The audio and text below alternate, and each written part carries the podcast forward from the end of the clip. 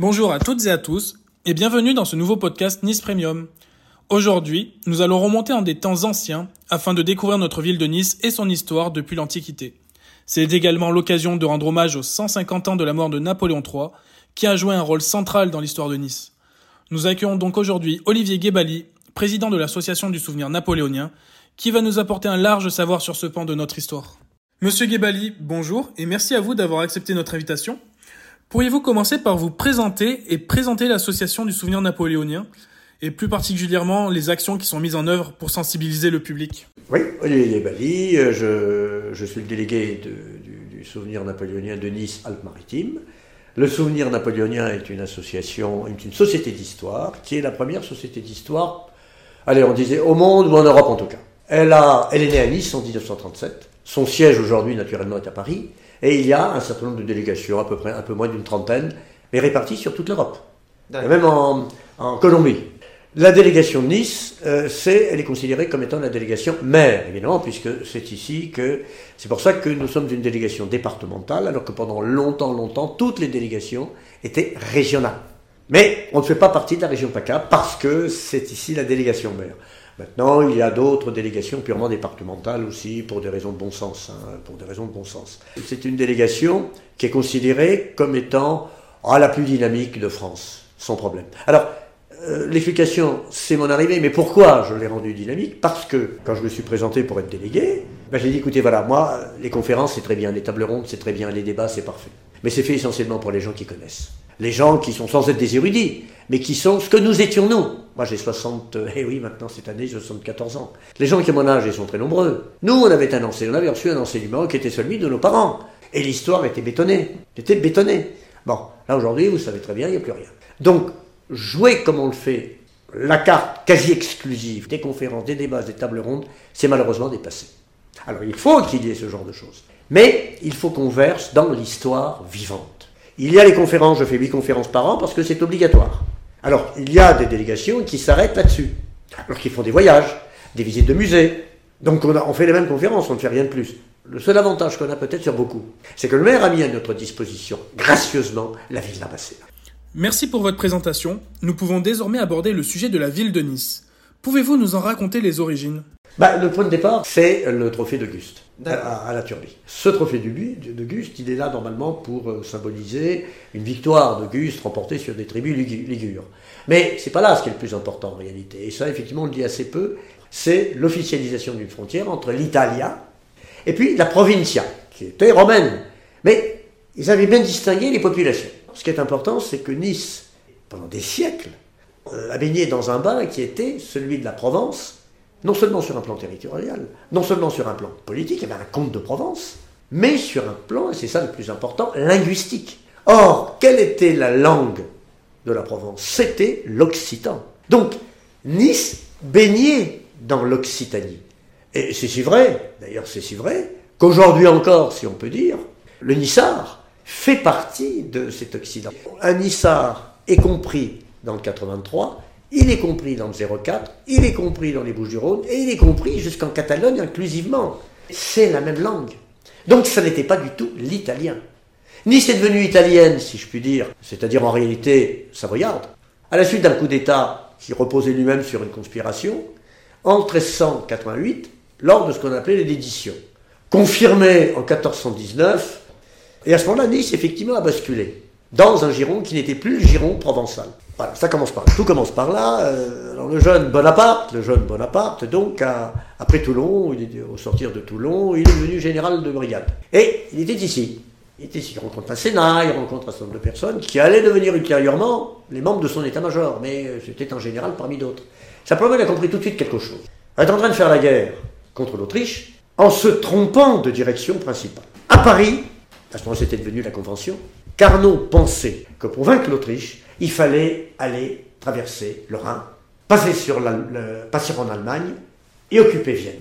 Le drame, c'est que les Autrichiens avaient la même idée. Pour vaincre la France, on va aller à Paris et on passe le plus près, c'est par le Rhin. Donc les, meilleures, les, meilleures armées des États ennemis se trouvaient de part et d'autre du Rhin.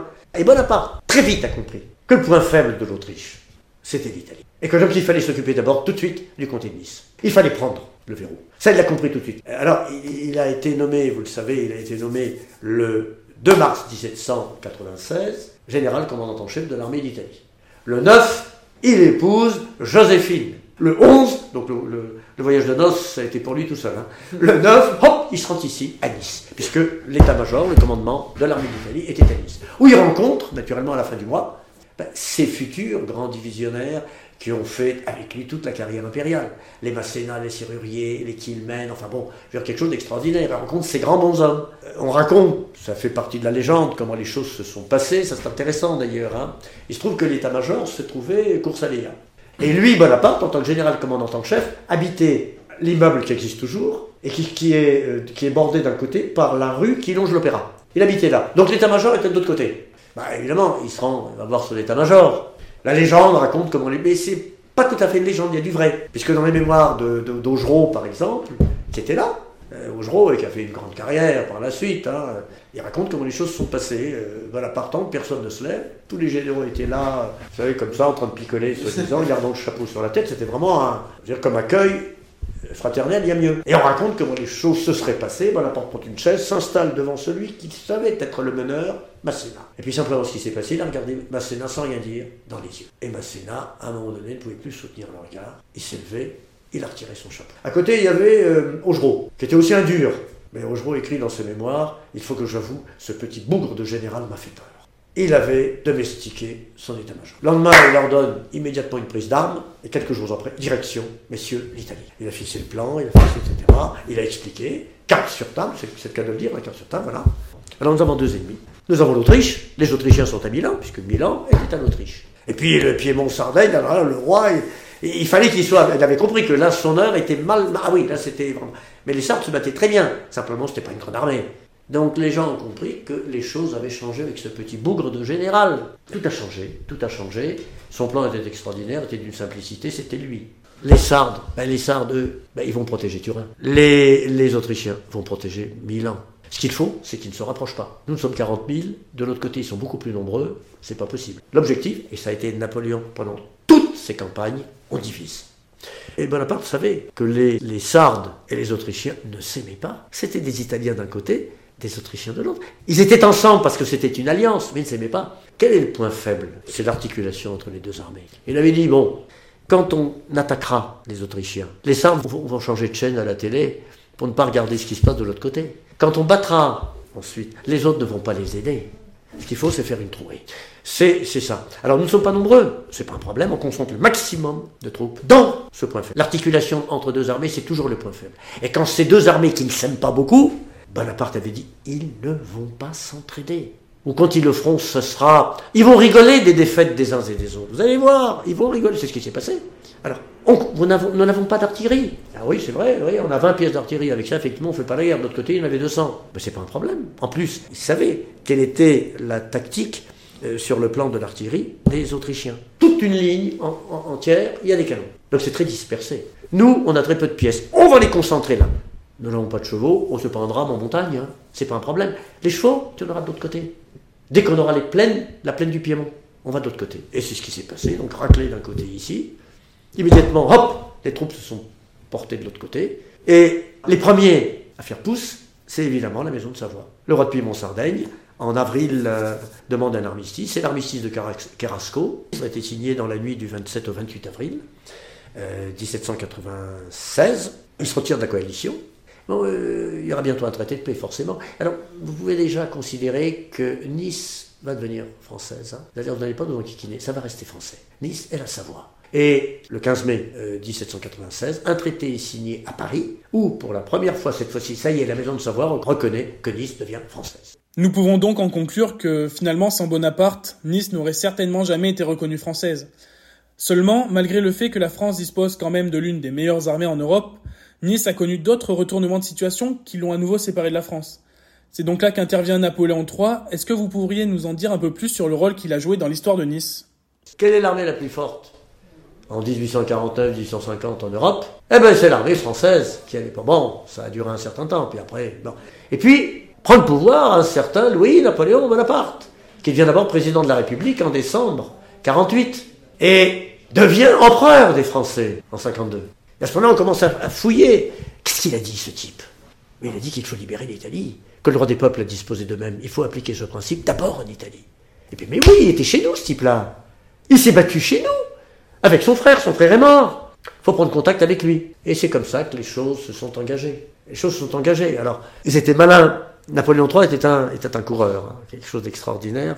Il se trouve qu'Avour avait une nièce qui était probablement la plus belle femme de son temps, la fameuse comtesse de Castiglione. Et bien entendu, il était, à ce moment-là, elle était jeune, et elle avait une grande fortune parce qu'elle avait épousé euh, je ne sais combien de personnes, euh, et, et Cavour l'appelle euh, en disant, ma grande fille, alors on a un télégramme, c'est extraordinaire ce télégramme extraordinaire qu'il a envoyé à sa nièce. Il lui explique d'abord ce qu'il faut faire. En gros, c'est tu vas coucher avec Napoléon III, et tu te débrouilles pour qu'il mobilise l'armée française pour la libération de l'Italie. En gros, c'est ça. Et on a un télégramme qui a été envoyé à cette dame, le télégramme officiel. Ma nièce, agissez comme vous voulez, par tous les moyens que vous voulez, mais réussissez. Bon, elle, hop, elle prend ses valises, et elle arrive à Paris, enfin à Saint-Cloud. Euh, ce jour-là, ils allaient faire, euh, la, cour, elle est canotée. Arrive la Castillonne, et au lieu de monter en canot avec sa femme, il prend la Castillonne, et ils partent tous deux d'un côté alors que la cour part de l'autre. Ils reviennent bien plus tard, et là, on a des écrits de Mérimée, par exemple, qui étaient là. Ben, ils arrivent dans un état, vous imaginez, si vous êtes défait, c'est pas facile, il faut tout remettre. Il était dans un état, sa moustache était tombée, donc c'est clair qu'il n'avait pas discuté politique. Et euh, ça a duré quelque temps. Elle a oublié. Elle a reçu un second télégramme sur le mode, bon, il faut peut-être quand même, euh, bon, c'est bien la petite chose là, mais il faut peut-être penser à la mission que tu as eue. Elle arrive un soir ou une nuit, tac, elle attaque le truc. Et là, on sait comment les choses sont passées par l'aide de camp de Napoléon III, le général Fleury, qui était à l'époque colonel. Napoléon III, sur ce plan-là, était comme son, oncle. Donc il a appelé Fleury, il dit Vous raccompagnez la comtesse dans ses appartements et vous lui signifiez qu'elle ne met plus les pieds aux Tuileries. En fait, d'autres l'ont prise. puis il y, a eu, un attentat. Alors ça c'est important, 1800 cette fois-ci 58, nous sommes en 58, qui a fait écouter la vie à l'empereur et tout le monde. Il se rendait à l'opéra, qui était rue Le Pelletier, pas loin des Tuileries. Sandal Opéra, un attentat atroce. Hein. Il y a eu des morts, il y a eu, mais vraiment, c'est le grand attentat d'Orsini. Orsini, c'était un Italien qui a réuni quelques conspirateurs. Ils sont préparés en Angleterre, pour ça qu'il y a eu un moment de franc entre la France et l'Angleterre. Et puis ils ont balancé des bombes. Bon, bien entendu, on les a récupérés, on a su tout de suite qui était là, euh, qui avait fait tout fait. Et Orsini était, ainsi que ses complices, des francophiles. Des francophiles, dont certains se sont trouvés sous l'armée française à l'époque de Napoléon Ier. Mais pour eux, comme Napoléon III ne pensait plus à l'Italie d'après eux, il trahissait les promesses de sa jeunesse. Donc c'était, c'était une lettre de rappel, si je puis dire. Simplement, il l'aurait tué. Bon, donc euh, il est exécuté, et bien entendu, il est exécuté parce que tout le monde euh, dit non, c'est pas possible. Hein, et il a écrit, avant de mourir, une lettre qui est très belle d'ailleurs. Hein. Avant de passer, euh, d'être exécuté, je voudrais vous rappeler, sire, que les Italiens se sont combattus jusqu'au bout pour Napoléon le Grand. Ils ont versé leur sang partout où celui-ci leur a demandé d'aller. Et qu'ils sont restés fidèles jusqu'au bout à votre oncle. Ne l'oubliez pas. Cette lettre a, relué Napoléon, qui avait un peu, pas oublié, mais qui avait d'autres préoccupations, hein, bah, le développement économique du pays. Et à ce moment-là, il dit Je vais reprendre contact avec, etc. Et il y a une entrevue, qui est l'entrevue de Plombière, de juillet, qui est à l'origine de tout. Bon, on appelle Cavour, et euh, Cavour dit bon, mais euh, faut que ça soit. C'est Napoléon III qui dit mais il faut que ça soit discret. Hein. Donc ils vont à Plombières, qui est une ville d'eau en Lorraine. Et ils se réunissent dans une petite, euh, petite maison, elle existe toujours la maison, hein, etc. C'est la maison de l'entrevue d'ailleurs, hein, tous les deux. Et là, c'est clair, les deux étaient des gens, des réalistes, Cavour comme Napoléon. Sire, c'est votre armée. S'il n'y a pas l'armée française, c'est pas la peine, l'Italie ne sera jamais libérée. Napoléon dit oui, mais c'est pas simple, parce que j'ai déjà quand même un peu l'Europe à deux qui commence à se méfier de moi. Euh. Bon, alors moi j'ai une solution. Vous allez provoquer l'Autriche, mais vous ne déclarez pas la guerre. Il faut que ce soit l'Autriche qui déclare la guerre. Et dès que ça sent là aussi, vous m'appelez. Et à ce moment-là, on passe d'abord une alliance. On va passer une alliance tout de suite, alliance d'amitié franco-sarde. Pour renforcer cette alliance, je vais vous donner mon cousin Plomplon. Il va se marier avec votre fille. Donc on assoit, etc. Et puis, oui, puisque je vous tiens, je pense à quelque chose, là, brutalement, j'ai failli oublier, là, heureusement que j'ai un petit mot, vous savez. Hein. Bien entendu, euh, la Savoie, hein, et puis également le comté de Nice. Alors, la Savoie, l'autre n'a pas bouffé. Le comté de Nice, il paraît que la glotte est montée et descendue, la glotte... Bon, Napoléon, Napoléon III était contrairement à Napoléon Ier, qui aurait dit, ça suffit, c'est pas, c'est pas, pas Napoléon Ier, de ce point de vue-là. Bon, d'accord, ben, on en parlera, hein, on en parlera.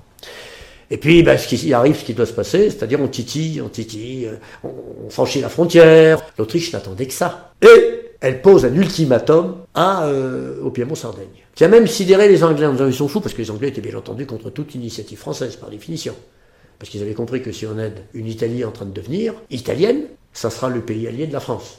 Donc la France risque d'avoir un bon allié avec cette plus forte. Les Anglais, systématiquement, disaient non à tout. Mais là, quand ils ont vu que l'Autriche exigeait le désarmement tout de suite de toute l'armée italienne, enfin, mais ils sont fous, ces types-là. Cavour fait savoir à Napoléon III qu'il doit réagir. Napoléon III dit Vous y allez. Et il se trouve que l'Autriche déclare la guerre la première. Alors, comme par hasard, immédiatement, les troupes françaises qui étaient pratiquement déjà à cheval derrière la frontière, enfin, coup de sifflet, bref, on y va. Bateau à vapeur, etc. Et donc, en mai, en mai, la guerre est déclarée. Les troupes françaises viennent à Gênes, débarquent essentiellement à Gênes, pas seulement, mais essentiellement à Gênes en partant de Toulon. Mais les troupes, quelques-unes qui venaient de Marseille, de Toulon, notamment des cavaliers, qui viennent ici, qui traversent ce qui ne s'appelait pas le cours Saléa. Il n'y avait pas de promenade des Anglais, il n'y avait rien. Là, on a les textes de Malocena, qui était, qui était encore, enfin, qui était, qui était le maire, on appelle ça le syndico. Il a été le dernier maire, je dirais, de la Nice italienne et le premier maire de la Nice française. Et il décrit, il décrit, il dit c'est extraordinaire ce qu'on découvre, des, des, hurlements de joie, vive la France, etc., des choses inimaginables. Euh, et quand ils ont quitté, quand ils ont quitté, puisqu'ils passaient par Nice simplement pour aller, pour remonter, en fait, Napoléon III, qu'est-ce qu'il allait faire? Reprendre bah, le chemin de, son oncle. Là, c'était une surprise inimaginable. Napoléon III, lui, débarque à Gênes, et là, c'est quelque chose d'inimaginable. On a des photos, puisque c'est des photos à l'époque. Les femmes qui se jettent au pied de son cheval pour lui baiser la main. Et puis apparaît un groupe extrêmement important, dont je parle dans mon spectacle. Les anciens Italiens de la Grande Armée à Nice, en 1854, on en comptait 600. Toutes les communes du comté de Nice, il y en avait partout. Et ces gens-là, quand ils ont vu d'abord le drapeau tricolore déjà sous Louis-Philippe, ils étaient contents. Mais quand ils apprennent qu'il y a un empereur des Français qui s'appelle Bonaparte, qui est un Napoléon, que l'aigle est rétabli, là ils étaient, ils étaient, c'est fini. Pour eux, c'était avant de mourir, parce qu'ils étaient âgés, bien sûr, commençaient à être âgés, avant, ils se sont dit c'est merveilleux. Et c'est eux qui ont travaillé le milieu rural. Ils l'ont travaillé. Mais ils ont été un mouvement extraordinaire. Et moi, je dis et prétends, ça je l'ai lu dans un des bouquins de Potron, c'est très clair, qu'ils ont été à l'origine de l'engouement populaire. Et là, c'était extraordinaire. C'était des agents électoraux. Et Napoléon III était malin. Il distribuait, sur tout son parcours en Italie, la médaille de Sainte-Hélène à ses anciens. Et Napoléon fait exactement comme Napoléon Ier. Napoléon Ier mettait la Légion d'honneur, mais Napoléon Ier, sur son lit de mort, avait prévu qu'il fallait aider, je ne sais plus quel était le montant, un montant énorme, pour les anciens soldats. Et c'est Napoléon III qui a réglé les dettes, si je puis dire, de Napoléon Ier, les engagements qu'il avait pris à Sainte-Hélène. Et ça s'est transformé en aide, mais également, il a créé une médaille, la médaille de Sainte-Hélène, pour tous les soldats morts pour l'Empire de 1792 à 1815. Alors vous imaginez, les Italiens, on leur remettait la médaille de Sainte-Hélène, ou les autres, ceux qui l'avaient déjà eu, parce qu'elle était créée sous, Napoléon III, ils l'exhibaient. Donc les Garibaldiens, il y en avait quelques-uns, mais ils rasaient les murs. Ils rasaient les murs. C'était fini. C'était trop tard. leur jeu était, c'était fini, c'était foutu. C'était foutu. Alors, bon, la guerre a remporté, fois un mois.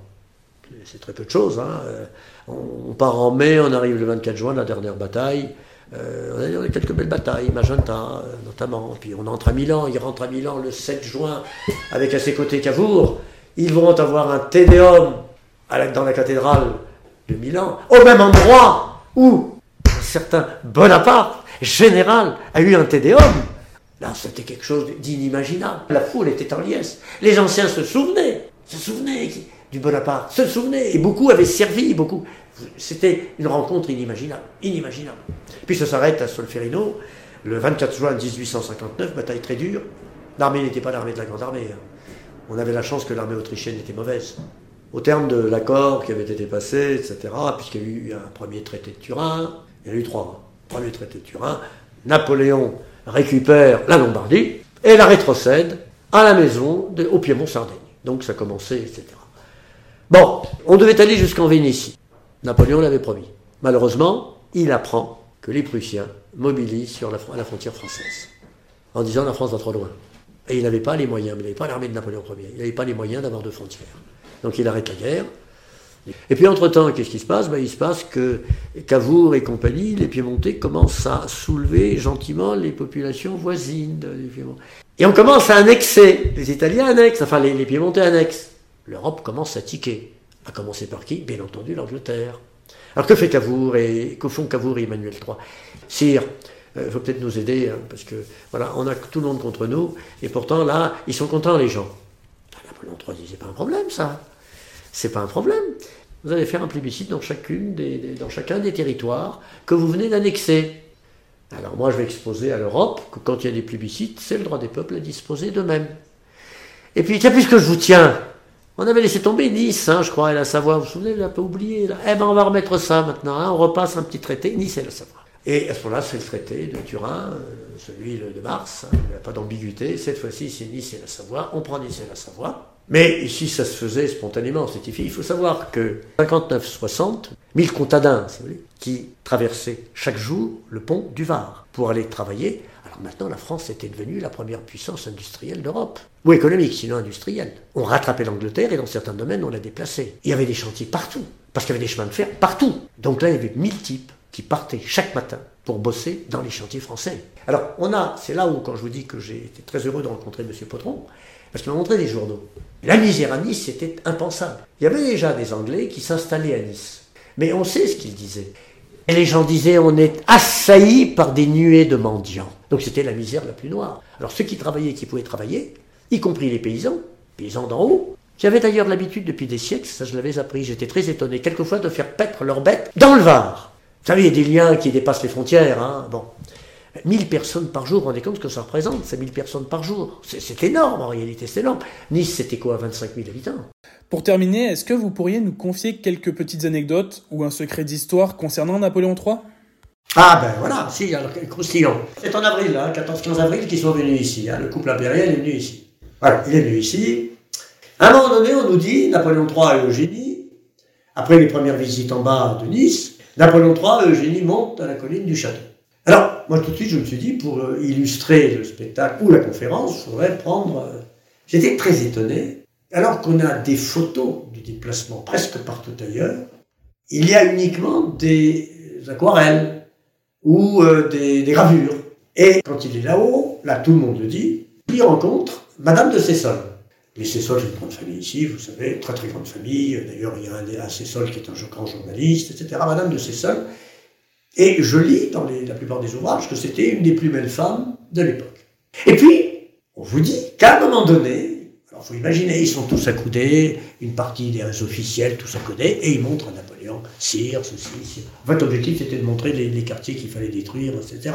Mais bien entendu, Napoléon III et Eugénie et puis ceux qui étaient ses proches, oh, le paysage faisait très beau, etc. Vous imaginez, quand on découvre ça, surtout que c'était beaucoup plus joli qu'aujourd'hui, puisqu'il n'y avait pas de grandes maisons, c'était un petit village, c'était, c'était le paradis, c'était le paradis. On imagine, c'est le paradis.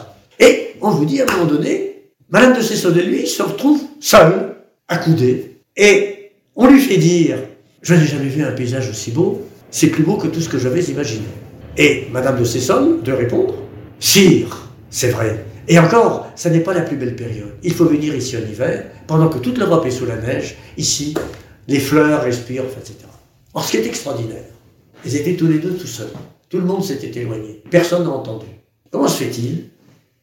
Et puis j'ai découvert un peu plus tard que Madame de sol venait à Paris, avant la venue de l'empereur, et qu'elle s'habillait à Paris. Et on sait qu'ils ont eu une aventure ensemble. Mais alors pourquoi j'ai découvert que sur certaines gravures, Eugénie n'était pas là? C'est que Madame de Cessol était en bas au moment où ils sont arrivés. Et qu'Eugénie a surpris. Elle a surpris des regards croisés. Elle a vu trop souvent Madame de Cessol à côté de l'empereur, ou pas très loin, puisqu'ils allaient en voiture ou à pied. Et on sait maintenant que Eugénie n'est jamais montée avec lui là Donc, il s'est passé quelque chose. Et pour essayer d'expliquer la présence de De Cessol, alors on vous a inventé une histoire c'est-à-dire qu'il aurait appelé Madame de Cessol. Alors, on peut tout imaginer. Si je faisais une BD, je dirais, ils se sont filés un rencard. Parce qu'on sait, en, fait, on sait qu'elle venait à Paris s'habiller. Or, il ne la connaissait pas d'ici. Et comme on dit qu'elle était la plus belle femme, on peut imaginer avec les deux moustaches, il a dû craquer. Ça, c'est clair, il a dû craquer. Et elle a craqué aussi. Eh bien, merci infiniment, Monsieur Gebali, d'avoir accepté cette interview pour Nice Premium. Nous en savons désormais bien plus grâce à vous sur notre magnifique ville et sur l'implication essentielle des Bonaparte dans l'histoire de Nice. L'association du souvenir napoléonien est très impliquée dans la diffusion de ce savoir à travers de nombreux événements qui auront lieu à Nice tout au long de cette année. Merci encore et bonne continuation.